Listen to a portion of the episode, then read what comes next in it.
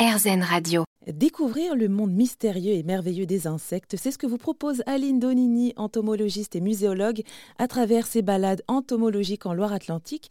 De quoi vous donner hein, des idées pour euh, occuper vos enfants pendant les vacances?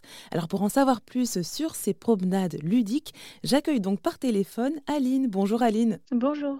Alors donc ces balades entomologiques, hein, euh, bon alors j'ai parlé des enfants, mais finalement elles s'adressent à tout le monde. Oui, c'est absolument pour tout le monde, sauf certaines qui sont peut-être un petit peu plus complexes, un peu plus techniques, où on parle un peu de taxonomie, de comment est-ce qu'on classe les insectes. Sinon, c'est vraiment de, de 4 à 99. Et on emmène les gens dans des prairies sauvages, c'est-à-dire des zones où euh, la nature euh, a été laissée à elle-même et où les fleurs sont sauvages, n'ont pas été semées. C'est là que c'est vraiment intéressant puisque les insectes sont habitués à ces plantes et vont se reproduire et vont venir polliniser aussi sur ces fleurs. Et alors comment est-ce que ça se passe euh, pendant ces balades-là Est-ce que vous avez du matériel avec vous pour, pour justement scruter, admirer les insectes? Oui, alors on commence avec du matériel que, bah, que j'ai dû fabriquer, parce que je n'ai pas trouvé de matériel pédagogique qui me convenait nulle part. J'ai fabriqué du matériel pour expliquer déjà ce que c'était qu'un insecte, le différencier d'une araignée par exemple.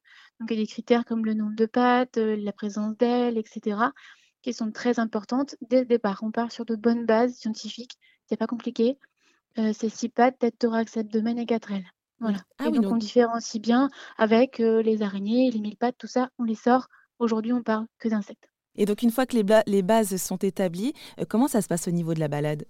Eh bien, tout simplement, après avoir euh, mis les bases en place, euh, ça dépend un petit peu des animations, mais globalement, c'est chacun prend un fil à papillon et puis on va se promener et on ramasse différentes choses qu'on trouve. Donc on fauche, on ramasse, on peut faire du battage dans les arbres aussi pour faire tomber les insectes qui sont présents dans les arbres et qu'on ne va pas forcément voir parce qu'ils sont bien cachés. On les met dans des petits bocaux et après on observe. Alors si c'est une animation sur les, sur les abeilles, on va plutôt faucher sur des fleurs et on va regarder les abeilles. Et puis si c'est plutôt une animation sur tous les insectes qui nous entourent, ben on va ramasser tout ce qu'on trouve et après on va chercher dans des livres un petit peu à quoi ça correspond. L'idée c'est pas nécessairement d'arriver euh, au nom de l'espèce, L'idée, c'est vraiment de comprendre ce qui peut différencier, par exemple, une punaise d'un papillon, d'un coléoptère, etc. Et après, puis aussi de les admirer, bien entendu, parce que une fois qu'on a mis le nez dessus, on se rend compte qu'ils sont tous très colorés ou très, très spéciaux, très, ils ont tous quelque chose, leurs petites choses qui permettent de les retenir et qui, qui émerveillent un peu tout le monde.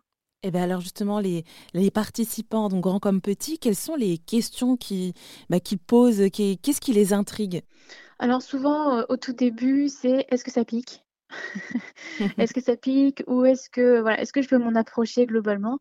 Alors évidemment, il y a toujours des précautions à prendre euh, sur, sur tout, hein, mais globalement, déjà quand on les met dans un bocal, il n'y a pas de risque. Et puis euh, après, ça va être, euh, je ne sais pas, ça peut être des choses comme est-ce que ça vole ou est-ce qu'ils mangent ou est-ce que voilà, si on parle des frelons par exemple, pourquoi ils existent ou les moustiques aussi souvent, à quoi ça sert? Mmh ça c'est encore une, c'est une question qui revient très souvent, mais elle, elle peut paraître simple, mais en fait, elle est extrêmement complexe parce que le, vivant n'a pas d'utilité. Et ça, on part en philosophie, donc je vais pas aller plus loin. D'accord. Alors, et si on est intéressé hein, par ces balades entomologiques euh, que vous organisez en Loire-Atlantique, comment ça se passe? Oui, alors bah, c'est principalement pour les offices de tourisme, les parcs naturels régionaux, les mairies ou les particuliers qui veulent organiser. Euh, on m'a commandé, par exemple, il n'y a pas très longtemps, euh, une sortie pour un anniversaire pour un petit garçon. C'est le même tarif que pour, euh, que pour une sortie dans un parc, euh, je sais pas, où on peut faire de l'acrobranche ou des choses comme ça. C'est la même chose. Et voilà, donc pour des enfants qui sont passionnés et les enfants qui ne sont pas encore, parce que je suis sûre qu'ils vont adorer, euh, c'est une super, c'est une super occasion de découvrir la nature. Et puis sinon, ce sont effectivement les offices de tourisme, euh, parcs régionaux ou les mairies qui, qui m'appellent et qui commandent euh, des sorties sur leur territoire en fait. Euh, tout est dit en tout cas. Un grand merci à Lindonini d'être intervenue sur RZN Radio pour nous parler de ses promenades dans la nature pour découvrir le monde des insectes. Merci beaucoup. Bonne journée.